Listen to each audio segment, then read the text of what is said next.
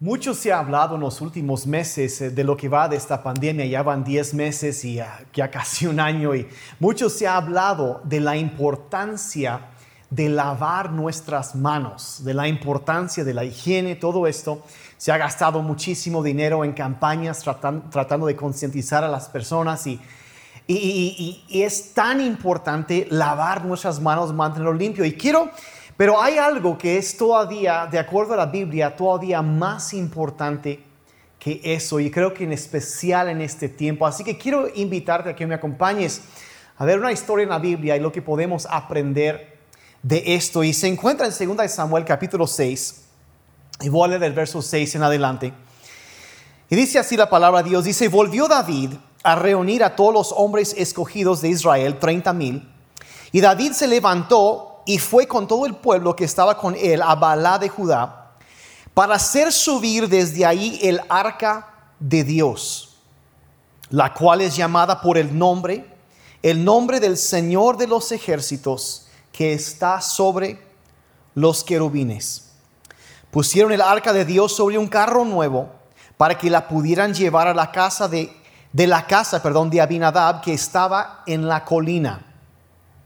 Usa y Ahío, hijos de Abinadab, guiaban el carro nuevo. Y lo llevaban con el arca de Dios de la casa de Abinadab que estaba en la colina. Y Ahío estaba delante del arca. David y toda la casa de Israel se regocijaban delante del Señor con toda clase de instrumentos hechos de madera. Y el verso 6 dice, pero cuando llegaron a la era de Nacón, Usa extendió la mano hacia el arca de Dios y la sostuvo porque los bueyes casi la volcaron. Y se encendió la ira del Señor contra Usa, y Dios lo hirió ahí por su irreverencia, y ahí murió junto al arca de Dios. Y entonces David se enojó porque el Señor había estallado en ira contra Usa y llamó a aquel lugar Pérez Usa hasta el día de hoy. Y David tuvo temor del Señor aquel día y dijo, ¿cómo podrá venir a mí el arca del Señor? Y verás que más adelante él contesta a esa pregunta. Ahorita vamos a ver eso. Pero sigue aquí el verso 10 y dice, y David no quiso trasladar el arca del Señor con él a la ciudad de David, sino que la hizo llevar a la casa de Obededom el Geteo y por tres meses permaneció el arca del Señor en la casa de Obededom el Geteo. Y bendijo el Señor a Obededom y a toda su casa.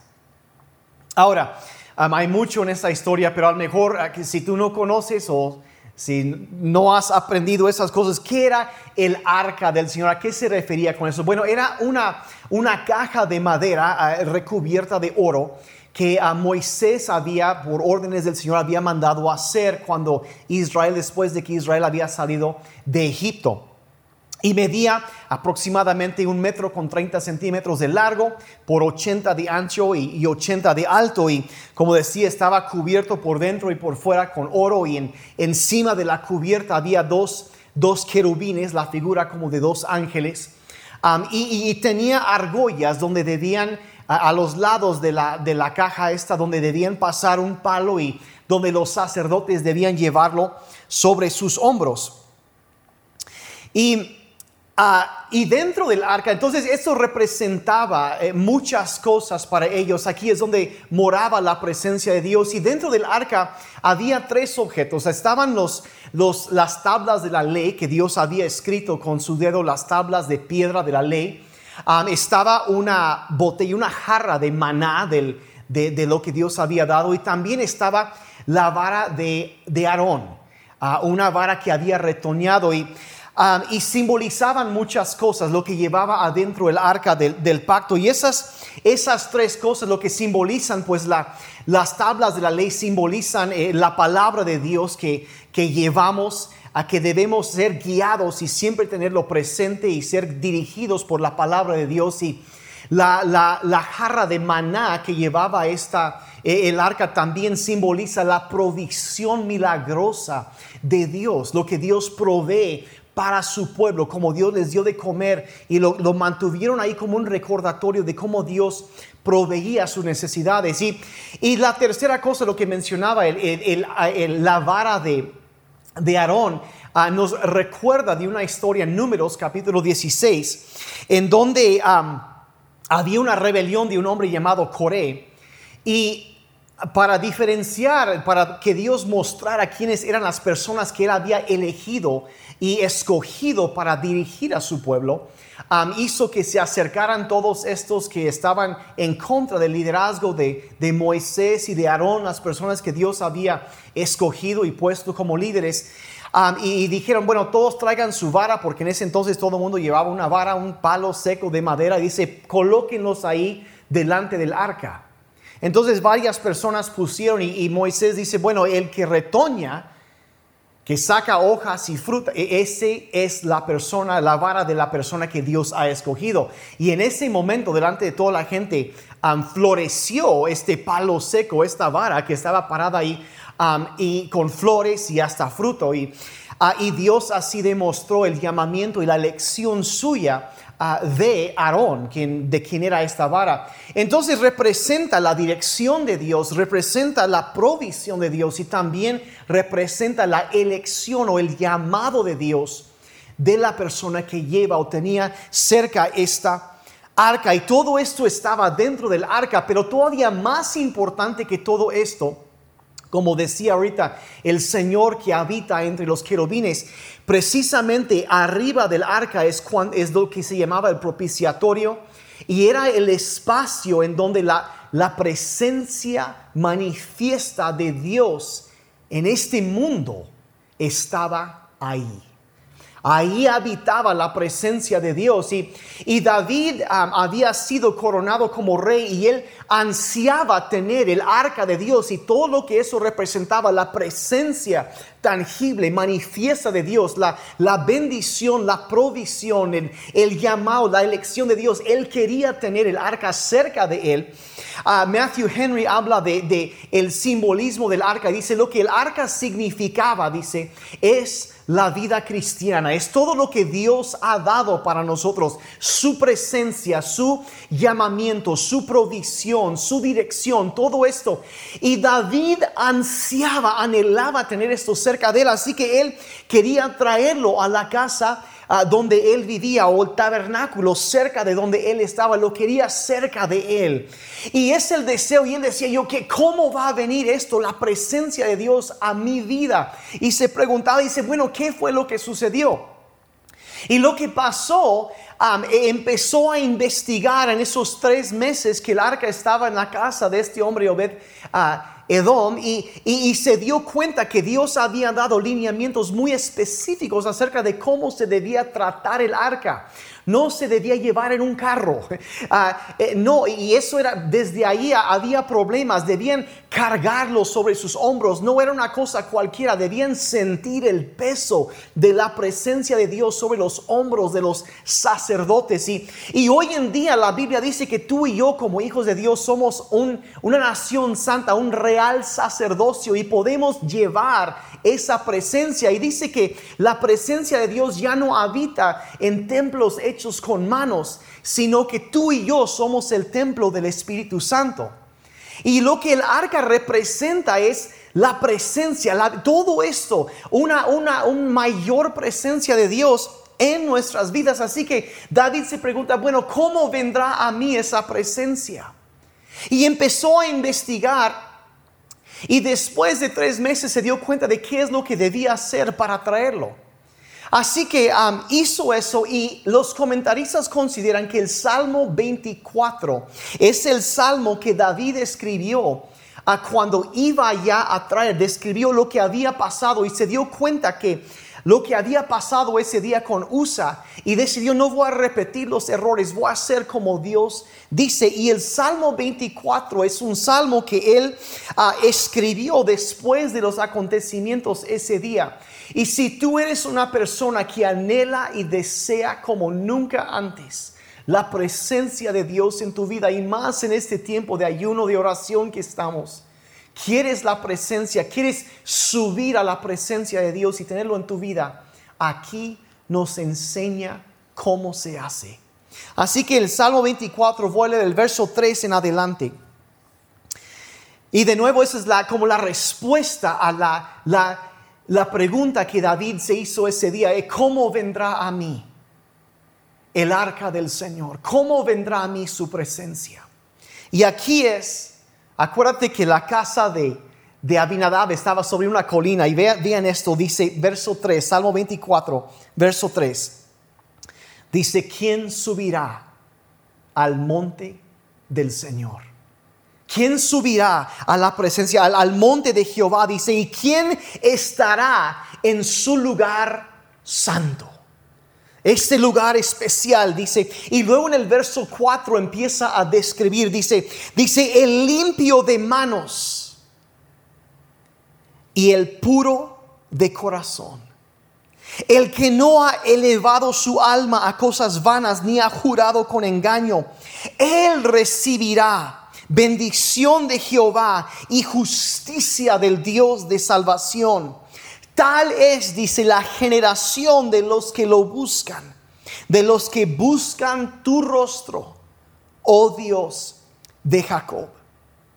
Entonces David en este pasaje eh, responde a la pregunta que él había planteado cuando sucedió lo de Usa. Se dio cuenta que había algo en la vida de Usa que no lo permitía acercarse. No tenía manos limpias, no tenía un corazón puro. Y cuando él se extendió hacia eso, eh, eh, fue juzgado. Y, y David dice, bueno, ¿cómo podemos entonces? Entonces escribe esto y describe cinco características de una persona que tiene comunión con Dios. Una persona ante ellos lo que el arca representaba pueden tener en su vida. Los que suben, los que ascienden en su vida espiritual. No se quedan estancados, no se quedan alejados como los demás, sino que se acercan a Dios. Y nos menciona cinco características. Y lo primero que David aquí menciona es, lo podríamos decir así, es número uno, que son personas que se alejan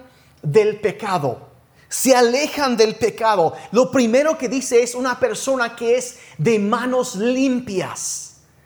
De manos limpias, no, no manos sucias ni contaminadas con, con malos actos. Y, y nos está hablando de las cosas externas en nuestra vida, de, de, de, lo visible, de las acciones, de las palabras, de, de lo que uno habla, de, de todo eso, lo que uno hace.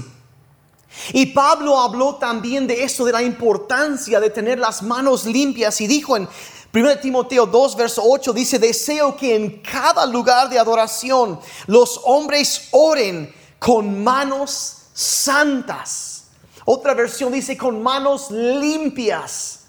Dice, levantadas a Dios y libres de enojo y controversia diciendo que nuestras manos, si queremos acercarnos a Dios, deben estar limpias, deben estar lavadas, purificadas eh, eh, y así deben ser no, no manchadas con, con dinero mal habido, no, no manchadas con inmoralidad sexual, no manchadas con ninguna otra cosa que ensucia a una persona, sino que se aleja del pecado, tiene manos santas y eso nos habla otra vez, como dije, de lo externo en nuestras vidas, las acciones, lo que los demás pueden ver.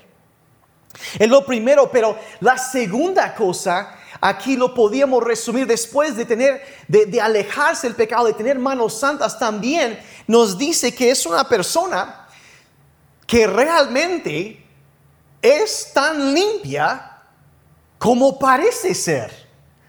O sea, en sigue el texto y dice que es puro de corazón.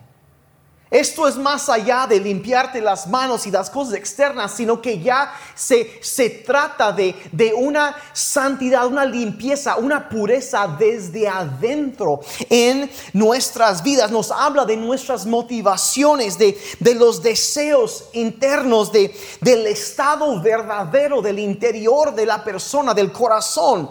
Y mira, una cosa es parecer o mantener la apariencia de estar limpio por fuera, lo que los demás ven. Una cosa es tener las manos limpias, pero otra cosa por completo es estar realmente limpio desde el corazón, desde adentro. Y obviamente, pues una persona que vive en algún pecado grosero, en, eh, eh, que es, es, obvio y se ve, pues obviamente no está puro en su corazón. Obviamente porque de ahí empieza todo eso. Jesucristo habló de esa situación, de lo externo y lo interno, y donde inician las maldades y las perversidades. En Mateo, ah, perdón, Marcos 7, versos 20 al 22. Dijo entonces, agregó, dice, es lo que sale de su interior lo que los contamina. O dice que hay cosas en el corazón que contamina, que ensucian a la persona. Verso 21 dice, pues de adentro del corazón de la persona salen los malos pensamientos, la inmoralidad sexual, el robo, el asesinato, el adulterio, la avaricia, la perversidad, el engaño, los deseos sensuales, la envidia, la calumnia, la calumnia, el orgullo y también la necedad. Estas cosas, dije Jesús, e, están desde adentro y son cosas, si te das cuenta, no son cosas que se ven a externamente. puedes ver a una persona y no darte cuenta lo que está pasando dentro de su corazón. Y eso es lo que eh, David aquí está diciendo, no solo manos limpias, lo que los demás pueden ver, sino una pureza interior. Y nos está diciendo Jesús que es posible tener las manos limpias aparentemente limpias y estar terriblemente contaminado del corazón. Mira, ¿te acuerdas de la historia de Poncio Pilatos? Cuando Jesús estaba siendo juzgado, enjuiciado y se lo llevan a, Pilato y, Pilato en un momento se mete a platicar a solas con Jesucristo. Había estado a solas con Jesús. ¿Y qué hace Pilato después? Sale se lava las manos, sanitiza bien sus manos y luego entrega a Jesús para que lo maten. Y la historia, la vida de Poncio Pilato nos enseña una verdad muy importante. Y eso es que es posible tener las manos limpias y aún así crucificar a otros. Es posible ante la gente aparentar, parecer, tener todo en orden. Pero si no ha sido, si no hemos sido realmente transformados desde adentro, desde el corazón, los seres humanos somos capaces de hacer cosas terribles cosas terribles y puedes mantener una apariencia de santidad, eh, de pureza ante las personas, pero todo está descubierto ante los ojos de Dios, todo lo ve y no es suficiente estar limpio nada más externamente.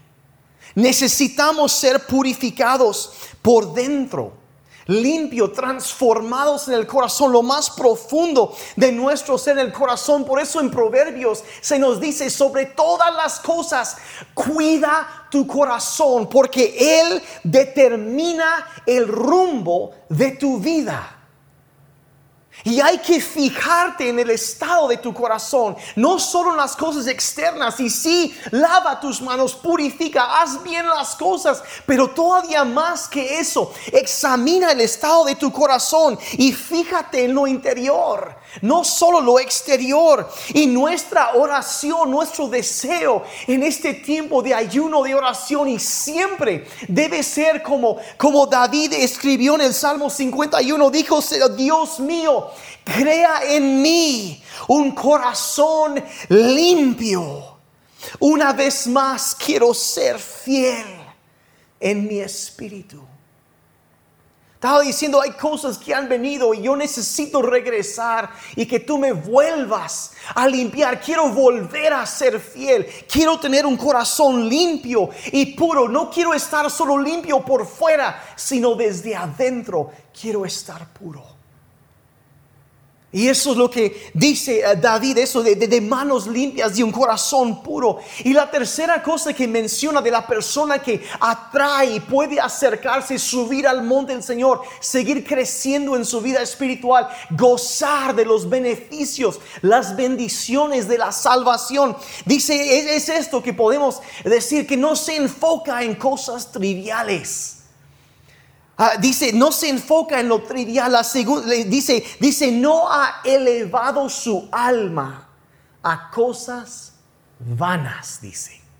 Cosas vanas. ¿Qué es eso? O una versión dice entregar su alma. ¿Qué es el alma? Los pensamientos, las meditaciones, lo que sucede en la mente. ¿Y a qué estamos entregando nuestra mente? Estamos eh, entregando nuestra atención, nuestros pensamientos, a todo. Eh, nos estamos enfocando en cosas vanas, cosas triviales. El enfoque de nuestra vida se va sobre lo trivial, lo vano, las cosas que, que, carecen de valor. Estamos pasando la vida tratando de juntar más dinero o de conseguir más likes en redes sociales o, o X o Y cosa que el día de mañana no va a importar al fin y al cabo, y, pero a veces gastamos la vida y gastamos la atención, elevamos nuestro alma, entregamos nuestros pensamientos, nuestra atención a cosas que son una pérdida de tiempo. Y, no estoy diciendo que dejes de trabajar, no estoy diciendo eso, estoy diciendo que sí necesitamos cumplir con nuestros deberes, pero cuando esas cosas nos consumen, donde las cosas materiales, las cosas de este mundo, son más importantes que Dios y que las cosas de la eternidad, nuestra atención está dividida. El apóstol Juan habló de esto y dice, aquellos que enfocan en las cosas del mundo. Y David aquí está diciendo, dice, dice, no levantes tu alma a las cosas triviales. No pierdas tu tiempo en cosas que carecen de valor. Invierte, siembra, actúa, muévete, vive para aquello que va a tocar en la eternidad. Levanta tu mirada a algo que, va más allá, no cosas inciertas, cosas que no traen satisfacción.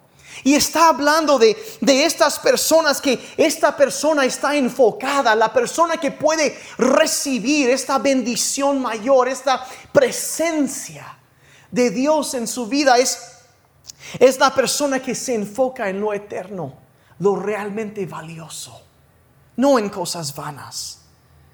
Y si en este tiempo tu enfoque se ha vuelto sobre las cosas, es hora de pedir a Dios que nos ayude a cambiar nuestro enfoque.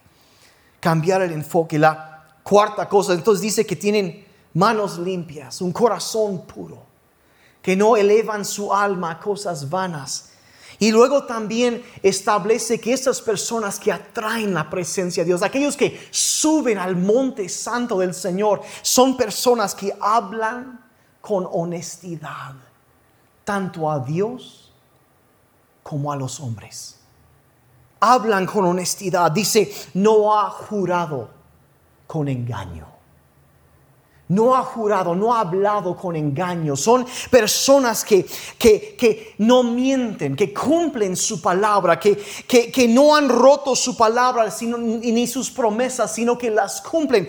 Ah, es la, la, persona que David aquí está describiendo, es una persona que entiende que, que la falta de honestidad es una afrenta, una ofensa terrible a Dios y, y como desea honrar a Dios esta persona se cuida de andar y hablar siempre con la verdad, en veracidad. No es una persona que anda calumniando, que anda chismeando, sino que se limita a hablar la verdad y a hablar palabras que traen unidad.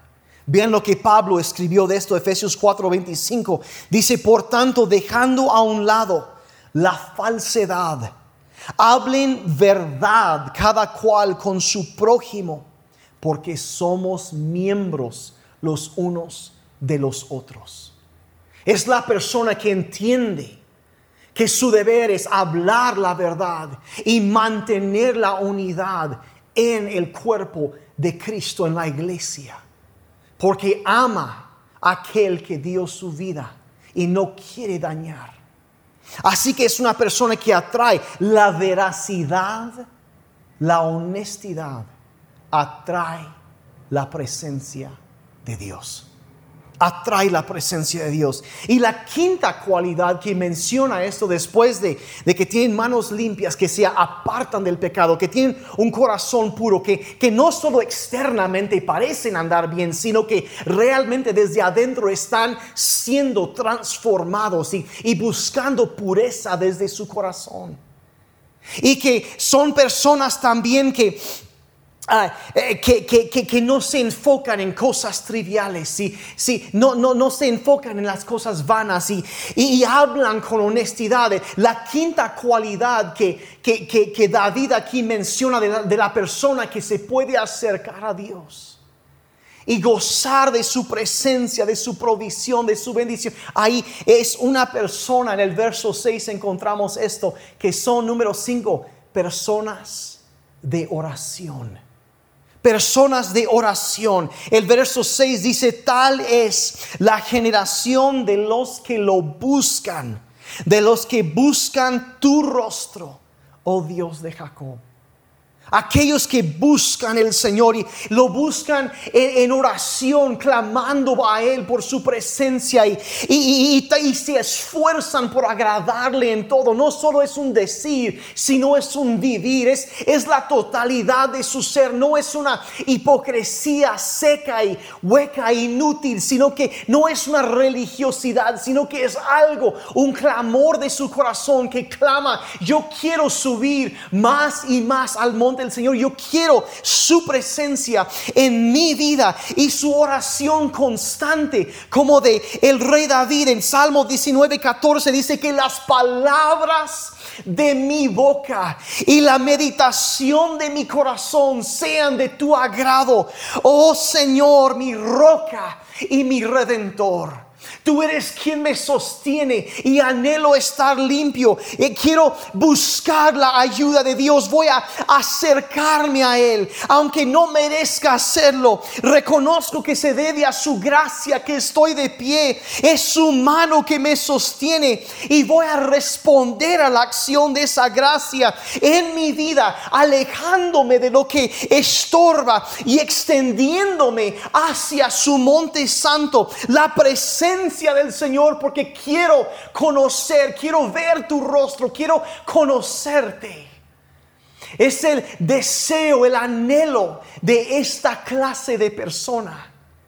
Aquellos que recibirán se alejan del pecado no solo externamente para quedar bien con la gente, sino buscan una transformación desde adentro y quitan su atención de lo trivial, de lo inútil, de lo vano y anda en integridad y en honestidad y busca con ansias conocer a Dios. Ahora el verso 5 el rey David describe el resultado de una persona que hace esto, que responde a la gracia de Dios en su vida. Y eh, acuérdate lo que hemos dicho muchas veces, Dios te salva por su gracia, pero te recompensa por tus acciones. Y cuando tomas el paso, voy a alejarme. No solo voy a lavar mis manos en este tiempo de cuarentena, voy a purificar también mi corazón. Voy a, a dejar a un lado las cosas triviales. Voy a vivir con un propósito eterno. Voy a elevar la dirección, el propósito de mi vida. Voy a andar en honestidad y, en integridad con Dios y con los hombres. Y voy a buscar la presencia de Dios. David eh, describe lo que sucede y lo que pasará con esta persona. Vean el verso 5. Dice, Él recibirá bendición de Jehová y la justicia del Dios de salvación. Una versión dice, justicia del Dios de la salud. Hablando de una transformación total de todo el ser. Y me encanta como la, la nueva versión internacional dice este verso. Dice, ¿quién es así? O sea, que hace esas cinco cosas. Recibe bendiciones del Señor. Y Dios, su Salvador, le hará justicia. Dios le hará justicia.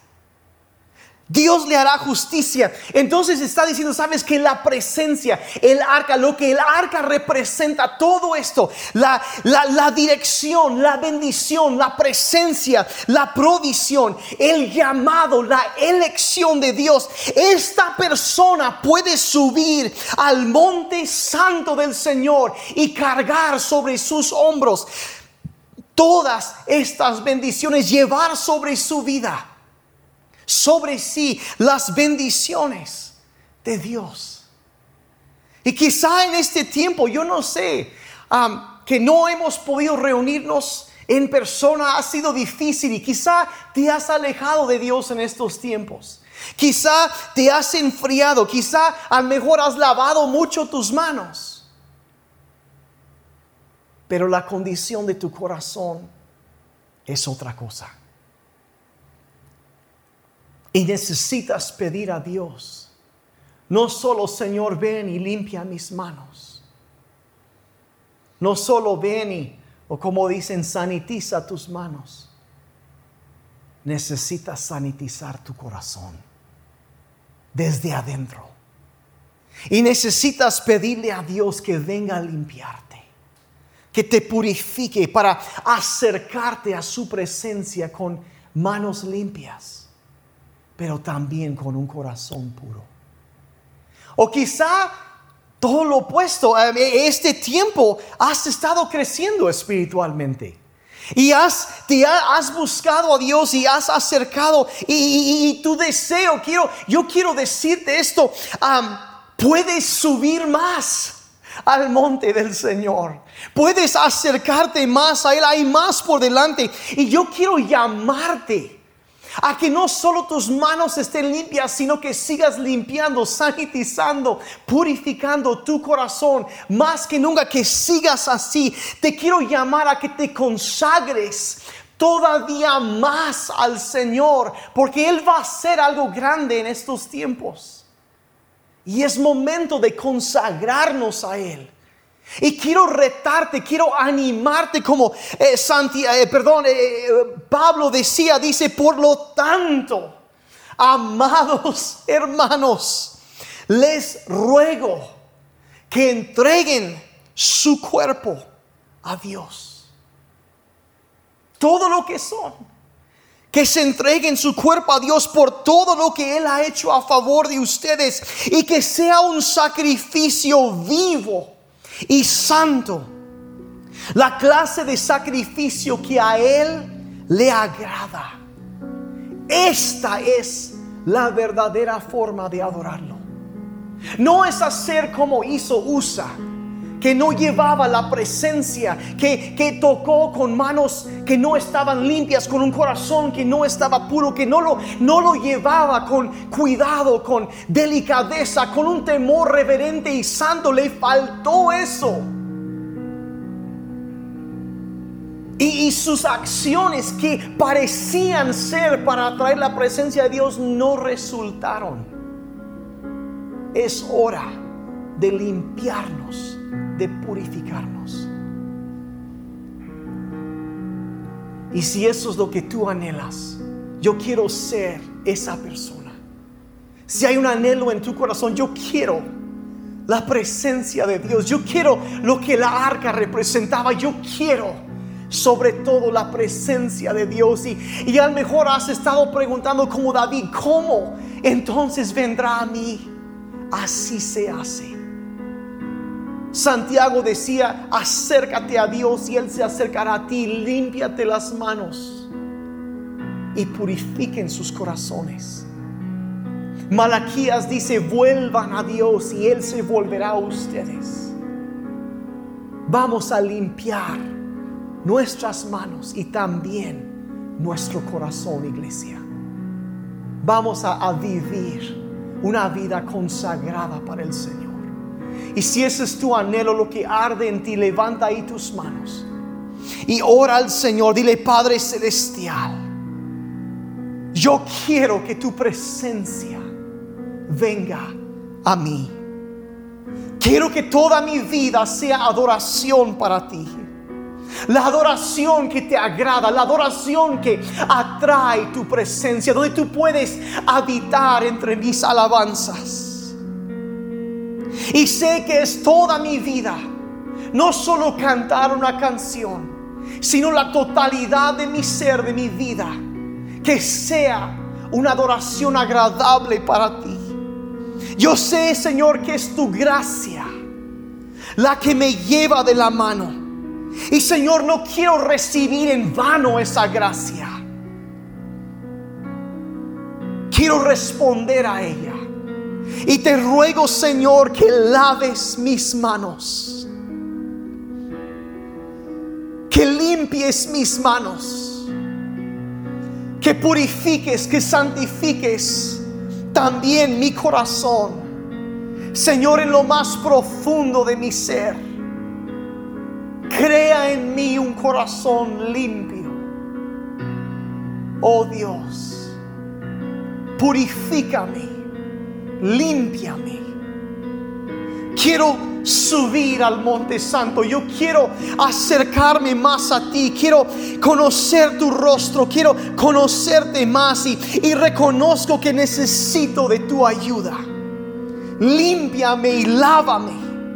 Purifícame y derrama tu presencia sobre mi vida. Quiero conocerte, quiero subir a ese monte santo. Y de nuevo yo quiero que toda mi vida sea una adoración agradable para ti. En el nombre de Jesús. Padre, en este momento yo quiero pedirte, Señor, que estamos en esta temporada de ayuno y oración. Y aunque este llamado obviamente no se limita solamente a el tiempo de ayuno y oración, sino que es para toda la vida, cada día del año, todos los años de la vida, de consagrarnos más, de caminar más contigo, Señor, de avanzar en el camino de la vida. Yo pido, Señor, que todo lo que el arca representaba pueda venir a nosotros. Padre, como iglesia, como City Church, como parte de tu iglesia, como congregación. Señor, mi oración es que como hijos e hijas tuyas podamos subir a tu monte santo y, Señor, ser limpiados y transformados desde adentro.